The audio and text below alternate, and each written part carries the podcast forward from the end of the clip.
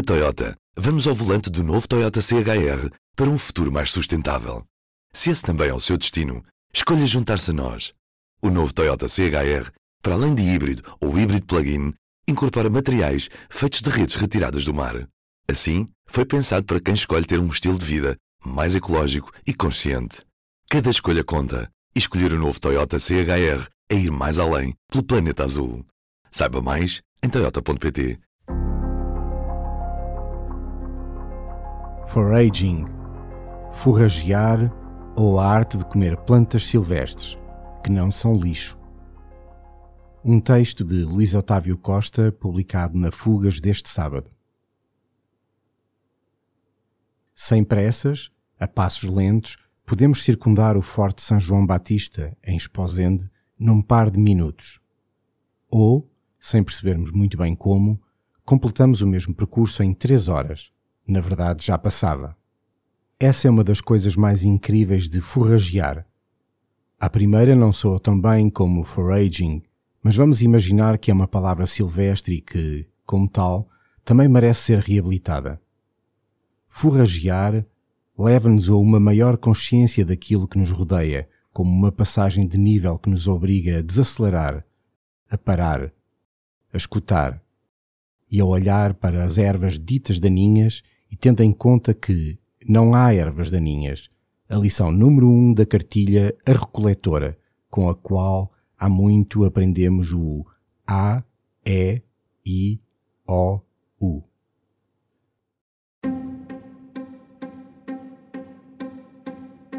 Vale a pena escrever entre as duas linhas do caderno. Daninho quer dizer que causa dano, que faz mal.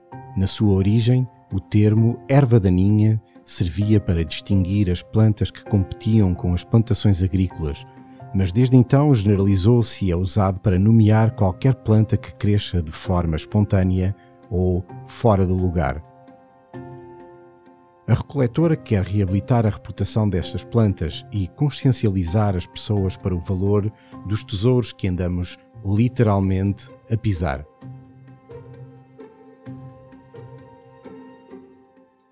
Foraging, forragear, colher, respigar ou simplesmente apanhar é o ato de coletar alimentos silvestres gratuitamente.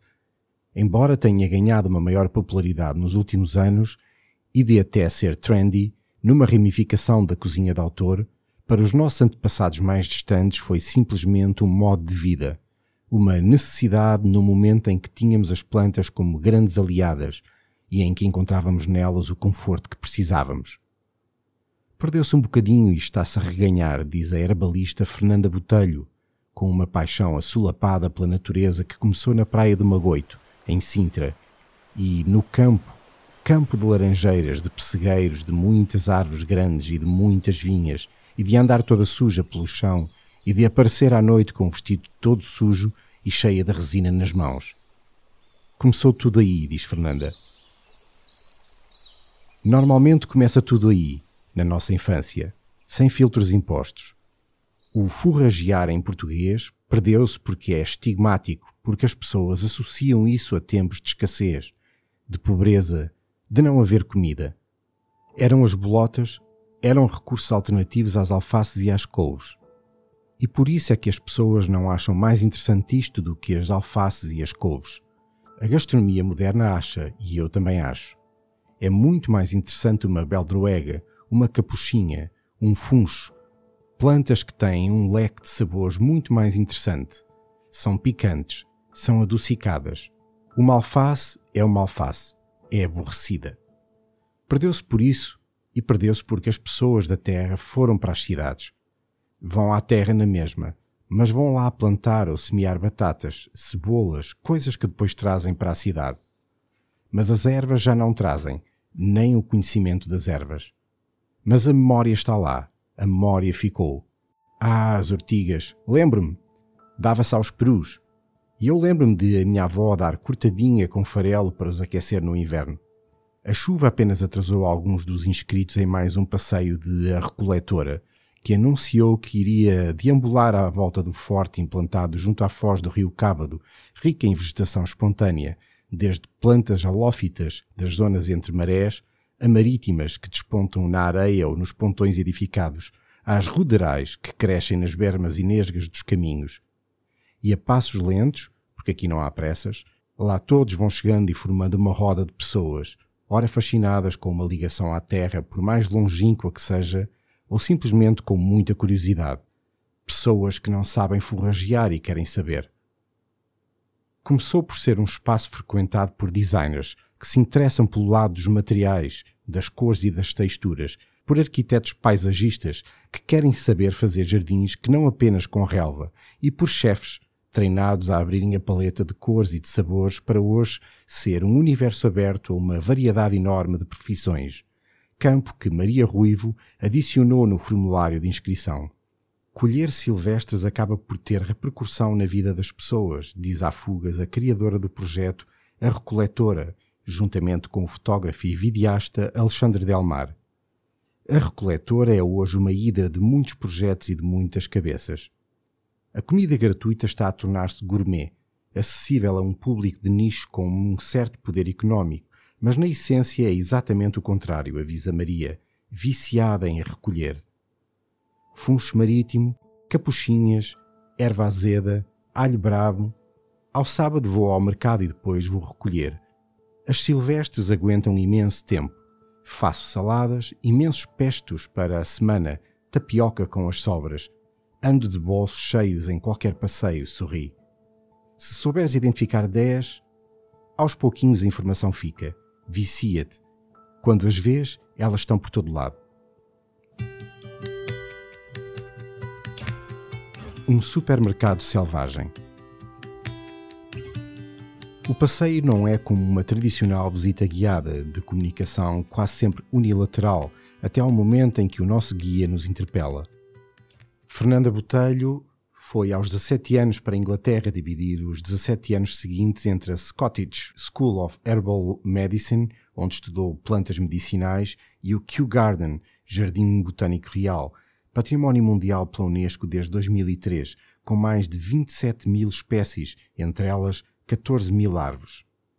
Fernanda Botelho admite que aprende tanto com as pessoas que vão aos passeios como com as avós dos seus alunos, que eram pessoas da terra. Adoro a expressão. Moravam em Sintra, mas eram da terra e contavam-me histórias da terra. Ah, lembro-me que a minha avó já usava alecrim contra a queda do cabelo. Eu perguntava aos alunos: Alguém tem avós carecas? Então levem um bocadinho de alecrim e digam que ajuda contra a queda de cabelo. E depois eles traziam outras histórias de volta. Era um trocar de histórias muito enriquecedor e continua a colecionar histórias fomenta e aproveita-se de todo um movimento de ir para a natureza, recolher e recolher com respeito, e de sair de casa e de transformar o sítio onde vivemos numa espécie de supermercado selvagem sazonal.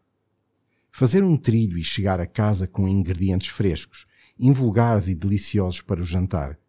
Voltar a caminhar sobre as rochas no mar e levar o seu sabor em forma de algas para a cozinha.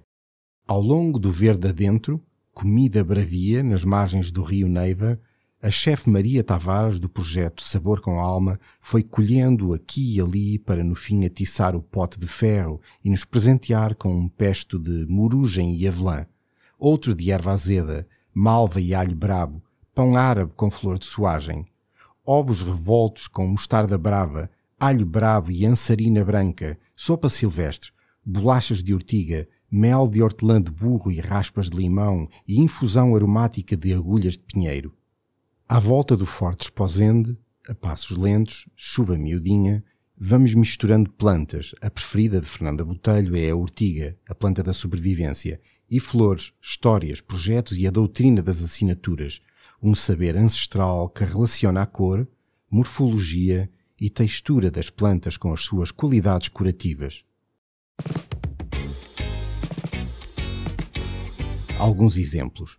Erva de São Roberto e agarra saias, malva e erva pombinha, valeriana e avoadinha, artemísia, arum, pervinca, funcho marítimo, agarrado ao baluarte, gramata branca, tanchagem e a inflorescência com sabor a cogumelos, flor de yuca e figo da Índia e o seu cladódio, muito bom grelhado, erva caril, ansarina branca, eruca, sabor a couve primeiro e a mostarda uns segundos depois, a selga, salicórnia, cardo, plantas mal amadas, como o chorão das praias. Em vez de andarmos em guerra com elas, vamos comê-las. E um cardápio muito punk. Este é um termo criado pelo biólogo Valdeli Kinup para designar as plantas alimentícias não convencionais, cujo número de espécies no Brasil estima-se que se aproxime das 10 mil e que já não são consumidas por falta de hábito ou de conhecimento. Escusado será dizer que as ervas não são lixo, mas é sempre bom deixá-lo escrito na pedra ou no jornal de Sintra. Fica aqui parte do sonho da herbalista. Ver as pessoas deixarem de chamar lixo às ervas, às folhas caídas das árvores, às flores que desabrocham na beira dos muros, nas frestas das calçadas, nas margens dos caminhos, Graças ao efeito de contágio, Esposende, como alguns municípios do país, espetou placas em forma de fave de mel onde avisa não cortamos a relva para ajudar os polinizadores e partilham um guia prático de conservação dos polinizadores. Estas aulas andantes servem para desconstruir que ervas são lixo, para interpretar e apreciar aquilo que nos habituamos a chamar de mato. Forragear é uma revolução gastronómica – porque um dia tudo foi punk. Coisas boas, nutritivas e rápidas, alega Fernanda Botelho, autora dos livros Ervas que se comem e Flores que se comem, e em breve, Árvores que se comem. Servem para lançar discussões sobre a regulamentação do uso das espontâneas na cozinha dos restaurantes, sobre o seu caminho económico e até sobre a nossa intromissão. Pergunta: quando plantas uma planta, ela deixa de ser silvestre, Fernanda? Resposta: Depois de serem cultivadas, perdem um bocadinho dessas qualidades. O facto de serem plantas que resistem e que se adaptam é que as torna mais nutritivas e interessantes.